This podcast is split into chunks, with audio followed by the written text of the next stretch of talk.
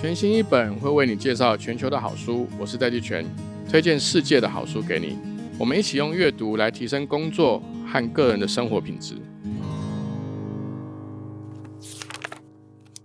Hello，各位听众朋友，大家好，我们今天又进到全新一本的单元了。今天要介绍的书呢，这本其实我看了，我自己个人非常爱，但是我同事说哪一本书我不爱呢？今天这本书呢，是它的书名叫做《Zero to IPO》。就是我觉得他这个书名呢，好像是跟另外一本书致敬，因为有另外一本书叫做《Zero to One》，从零到一，它也是一本讲创业的书。今天这本《Zero to IPO》，那如果熟悉这个创业或会投资的人，大家会知道 IPO 的意思就是 Initial Public Offer，就是公司初次上市，就是你的公司经营到一个程度，你可以到证券交易所挂牌上市。全球大家最知名、最火热的这个上市的地点，当然目前就是在美国纽约的纳斯达克的这个股票市场。如果你的股票能够在纳斯达克上面挂牌，表示你是一个很有潜力的、很有获利的能力的、非常具有未来性的科技公司，才能够在纳斯达克股票市场上面上市。那今天这本 Zero to IPO 呢？我把它翻成中文的话，我会把这本书名叫做《从零创业到上市》。它其实这本书呢，是里面它跟 Zero to One 那本书比较像是一个创业哲学的书，它教你怎么去思考你的商业模式，怎么去找到一个好的这个创业的策略。但这本书跟 Zero to One 不一样，这本 Zero to IPO 就是从零创业到上市，它其实是手把手的来从大家怎么样从一个 idea 到组织一个团队到募资，它就是让你把一个创业家他在创业的过程中。会碰到的各种环节都很巨细靡遗的，透过他这本书作者他自己创业的经验来跟大家分享。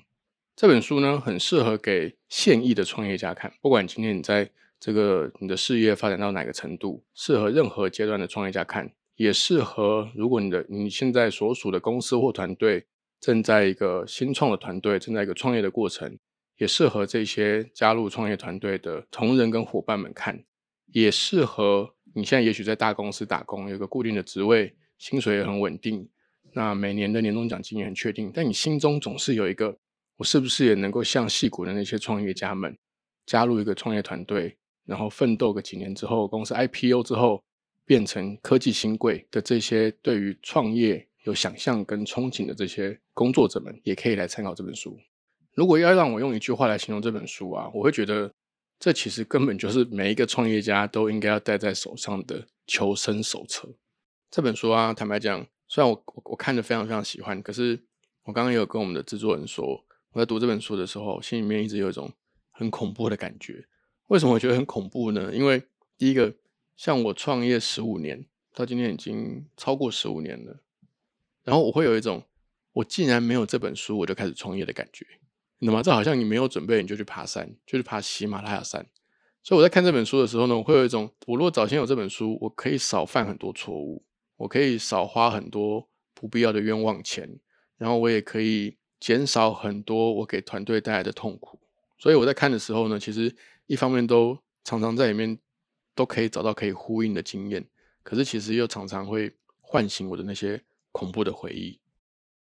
我们翻开目录啊，这本书的目录很出奇的平淡无味，但是请大家给我一点时间。它整本书呢，一共才十三章，然后他把创业的每一个，真的是每一个，我觉得不夸张，每一个你会碰到的环节都巨细靡遗的讲清楚。他的第一章呢，他就提出一个重要的问题，说你应该成为一个 entrepreneur 吗？你应该成为一个创业家吗？然后他第二章就说。它第二章的标题就是 ideas，你的点子有哪些？第三个就是 teams，你要怎么筹组你的团队？第四个叫 fundraising，你要怎么募资？第五个叫 sales，你怎么去卖东西，卖你的产品或服务？第六个叫 culture，你要怎么建立你整个公司的 culture？第七个讲 leadership，讲领导力。第八个讲 growth，里面写了各式各样成长的策略。第九个叫做 crashing and burning，就是你在创业的时候会碰到的呃毁灭性的失败。或者你会把钱烧光，这样。第十章呢，他点出一个非常非常重要的重点，这个 chapter 叫做 Managing Yourself，你要管理你自己。第十一章呢叫 Boards，就是董事会，你要怎么管理你的董事会。第十二章就叫 IPO，你要怎么样去设计，或是怎么样朝向 IPO 来工作？第十三章非常非常重要，就是 What comes next？你 IPO 之后会发生或会碰到什么样的事情？它全部都把它写在里面。这本书呢，我如果介绍的话，我可以介绍个三个小时到四个小时都没有问题。但其实大家就是把这本书买来，如果今天有一天中文版有出的话，没有出中文版。我也建议这些正在创业或准备创业或加入创业团队的这些人都可以去弄一本英文版来读。那里面有有一个非常有趣的地方，是它有附一个创业者的检测表，在 Chapter One 里面，它那个检测表呢叫做 Do you have what it takes? A checklist of qualities that founders need to have。它有提供一个 checklist 来让这些创办人们来检查说你有没有这些必须要有的特质。然后我自己啊，我自己其实在做这张检查表的时候啊，我等一下会跟大家介绍一下。但我想要先跟大家分享一点我的心情。我在做这个检查表的时候呢，我一方面觉得很惊恐，二方面又觉得很开心，因为它其实其实它一共有一二三四五六七八八个特点啊，我发现我完全符合。可是呢，我等下解释给大家听。他讲的第一个特点呢，就大家也可以在这个空中来自我检查一下，看自己适不适合。成为一个创业家，成为一个创办人。他放第一个，我真的觉得也是非常非常合理。他说：“你有没有这个能力，能够在 ambiguity 里面去发展，在模棱两可跟充满了不确定性的环境下去发展？”我的确觉得这个是创业的过程里面一个非常重要的特点。第一个是说，你在创业的时候呢，如果你今天挑的题目或是你工作经营的方向，你的对手或潜在对手，他有很多确定的行规，很明确的做法。很清楚的产品，甚至有嗯很坚固的供应链，其实我都不建议大家挑选这种领域进去创业。但如果你发现你今天要创造的新事业，它里面充满了模棱两可，充满了不确定性，那个就很有可能会是一个至少在检查上面有满足最低条件，你值得去投身的一个范畴领域。像以前施正荣啊，就是 A 社的创办人施正荣。他其实有讲过一个概念，我觉得蛮重要的。他就说，你在创业的时候呢，最好挑没有什么竞争对手的这个题目或产品或服务去做。为什么要挑这个策略？是因为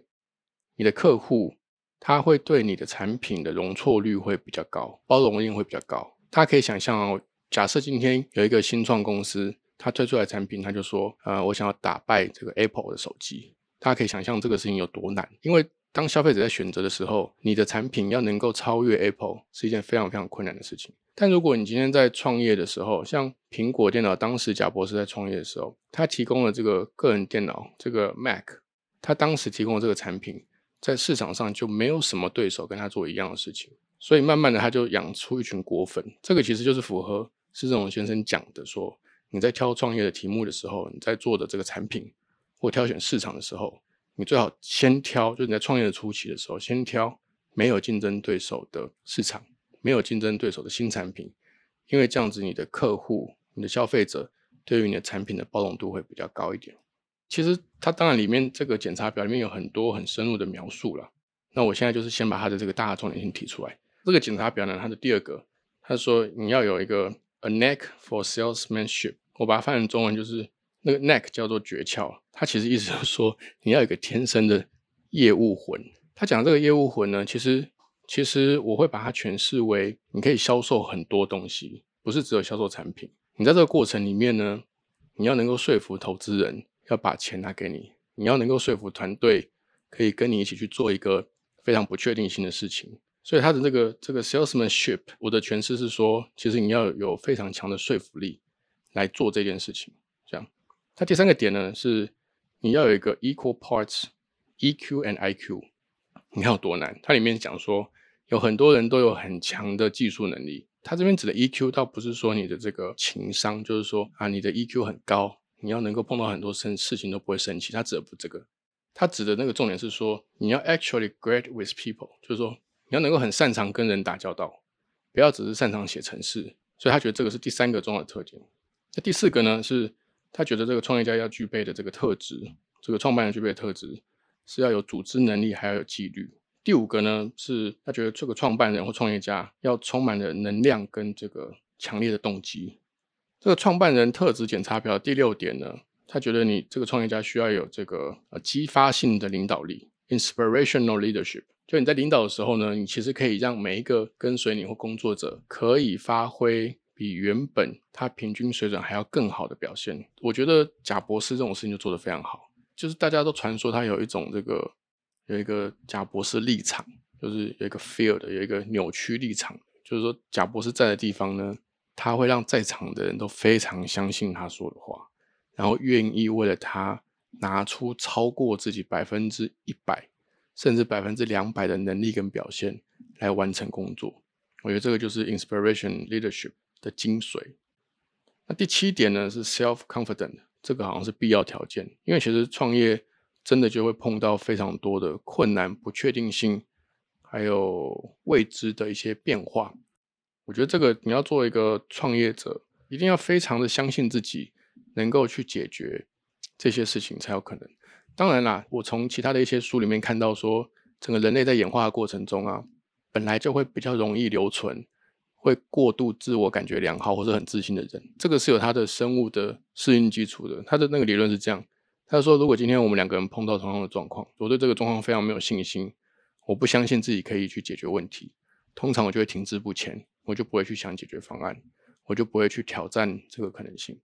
但另外一种人就是。他如果有某种 幻想式的觉得对自己很很有自信，很相信自己，他比较有可能能够在这样子的呃恶劣或者是变化的生存环境下，找到适应或者是找到可能可以去应付这个适应的摄入权。第八个当然是强大的自信，这就很明显的想。其实我觉得他第一个跟最后一个真的都看得我胆战心惊，尤其最后一个，最后一个是最有趣的。它里面说它的中文应该是翻成弹性或韧性 （resilience）。他说这个。Napster 的 founder 就是最早，当然现在会称之为是盗版的音乐软体啦。但其实 Napster 它当初它的成功之处是让每一个网络的用户都可以 P to P peer to peer，不用透过一个中央的 server，大家就可以互相去分享歌曲。那这个创办人叫做 Sean Parker，大家可能觉得这名字很耳熟，因为他是这个早期 Facebook 的总裁。那他最有名的其中一句话呢，他是说你在经营一间新创公司啊。你在 running a startup 就像 chewing broken glass，就是你在咀嚼那个破掉的玻璃。你每天的工作呢，就是一直不停的 chewing broken glass，就是你要一直 chewing 到你成功为止哦。他说你要你要能够 fall in love with the taste of your own blood，你要爱上去品尝自己的鲜血。你知道这个东西有多变态吗？但其实我跟你说，我相信啊，只要有创业经验的人都完全懂这个是什么意思。就是一开始啊，就至少以我为例啦。一开始会创业，我觉得第一个一定是对这个社会或世界有很大的不满，一定觉得说啊，我想要做什么事情，但怎么 A 公司也没有做这个事情，B 公司也没有做这个事情，所以你最后就干了一件很蠢的事情，就是俗话说，就是为了喝一杯牛奶去去开一座牧场，就是你会不满到那个程度，你会觉得我当时我还记得我当时的心境，就是我想要创造我自己的工作机会，我不想要去应征别人的工作机会，就是为了这种事后看来那个代价是非常高的的一个初衷，于是就创办了公司。但是，一旦你开始创办之后呢，你可能大家会觉得说啊，你出来当老板了，你以后就再也不用听老板的脸色。但我跟大家讲，不是，就当你出来当老板之后呢，你要看所有人的脸色，你要看投资人的脸色，你要看亲人的脸色，你要看 partner 的脸色，你要看员工的脸色，你要看客户的脸色，你要看银行的脸色。如果你今天创的事业够大，或者你概念够新。你还要看政府的脸色。我现在讲这个事情，不是在抱怨说大家都给我脸色看，不是，我只是说，我只是说事情跟你原本想的不一样。所以，如果你今天有打算要创业啊，或者是心中觉得看到这些创业的成功案例，觉得很羡慕，我会建议大家在出发前去看一下这本书，就是《Zero to One》，就从零到一，我也很推荐。但这本书呢，它真的就是 Handbook，就是那个教战手册，就是那种你露营的时候一定要带着那一本，就是或者是。你开飞机的时候，你知道飞机驾驶员旁边会有一个手册。如果说你今天飞机碰到什么事故啊，还是有什么东西失灵啊，他都会拿那个手册出来翻。他不是说出事才翻哦，那本书他平常就已经翻烂了。那个只是说，你除了平常就已经翻烂了之外，在有什么状况的时候，还要再拿出来，确保你今天做的事情是很科学的，是有这个实物基础，然后可以帮助你度过当时的难关，或者是可以正确的处理你现在正在碰到的困境。然后刚刚在中间休息的时候，制作人跟我说：“是不是因为今天下雨的时候，所以我今天情绪听起来比较低落？”可是其实不是的，其实其实我个人是很喜欢创业的，因为你知道第一名最适合创业的地方，全球啊，戏谷就不用讲，戏谷一直都很蓬勃发展。那其他欧洲的地方，像是这个第一名是在伦敦，第二名是巴黎，是法国。然后他们呢，他们在检测或他们在目标在瞄准整个国家的经济发展跟这个对于新时代还有年轻人的创造工作机会的这个蓝图是非常非常清楚的。我要跟大家解释一下，他们会这样看，他们会看说这个国家今年的 VC 就创投的数目有没有比去年多。像如果我没记错的话，法国就有一千家 VC，一千家哦。台湾有几家 VC？我我实在是数不出来，因为实在是少的非常可怜。然后第二个呢，他们对于投资新创的定义也非常清楚。他就是说，从这些 VC，因为 VC 就是 venture capital 嘛，就是说它的这个 capital 是用来冒险用的，所以才叫做风险投资。这一千家，假设是一千家，第一个是先先看这个 VC 数量有没有增加，第二个呢，就是看这些 VC。每年投资的金额有没有增加？第三个呢，就是看被投资的这些 startups 这些新创团队、新创公司的数量有没有增加？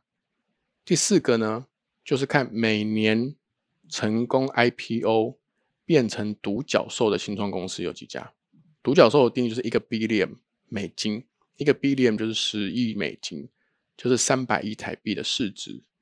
就是每一个国家的呃每一个区域，不管是美国啦、欧洲啦，甚至中国、东南亚，他们都会用这些很明确的 KPI 来看，说每一年这些国家或城市，他们有几间创投，这些创投每年投资了多少金额，这些金额投资到几家的新创公司，然后这些新创公司每年有多少上市变成独角兽。但大家只要一比对台湾呢，就会发现。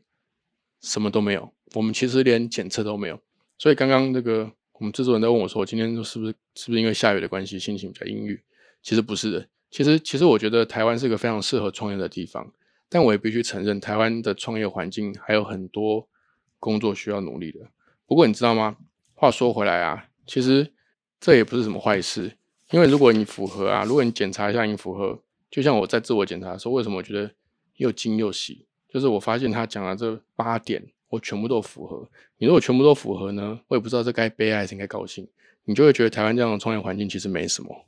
你就会觉得我应该有自信，可以一步一步的连创业环境都一起改变。我觉得创业家是一个很特殊的一个角色。通常创业家他一开始都是劳工，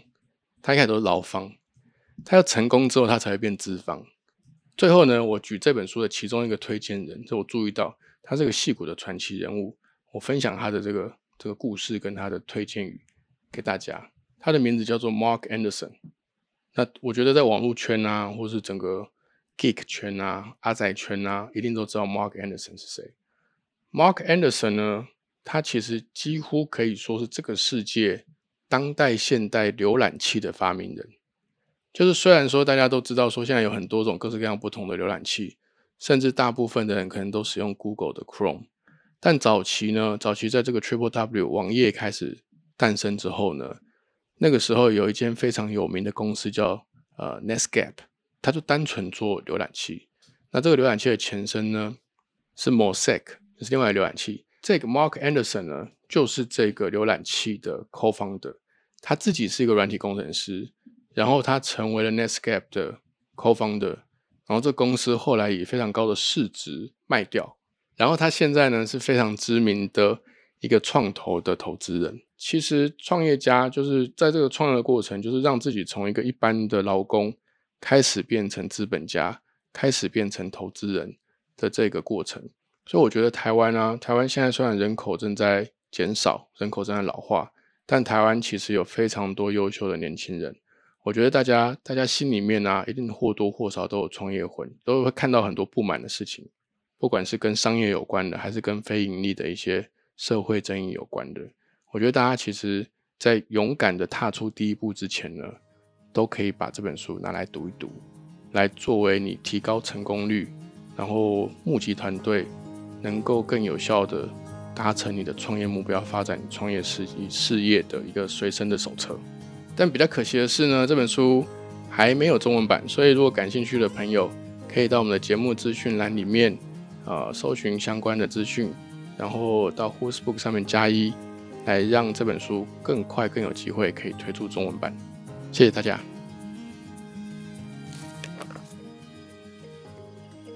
Who's Book 小书童本周选书，今天要介绍这本书的作者，大家一定都认识。他是二零二一年夏天在东京奥运里让无数台湾人为之疯狂的举重好手郭幸淳。郭幸纯的新书叫做《举重若轻的信念》，其中“信念”的“信”字就是郭幸纯名字里女字旁的“信”。他在书中首度分享成为举重选手的人生历程，也从训练的过程中归纳出突破自我的信念，以及把压力转换为动力的方法。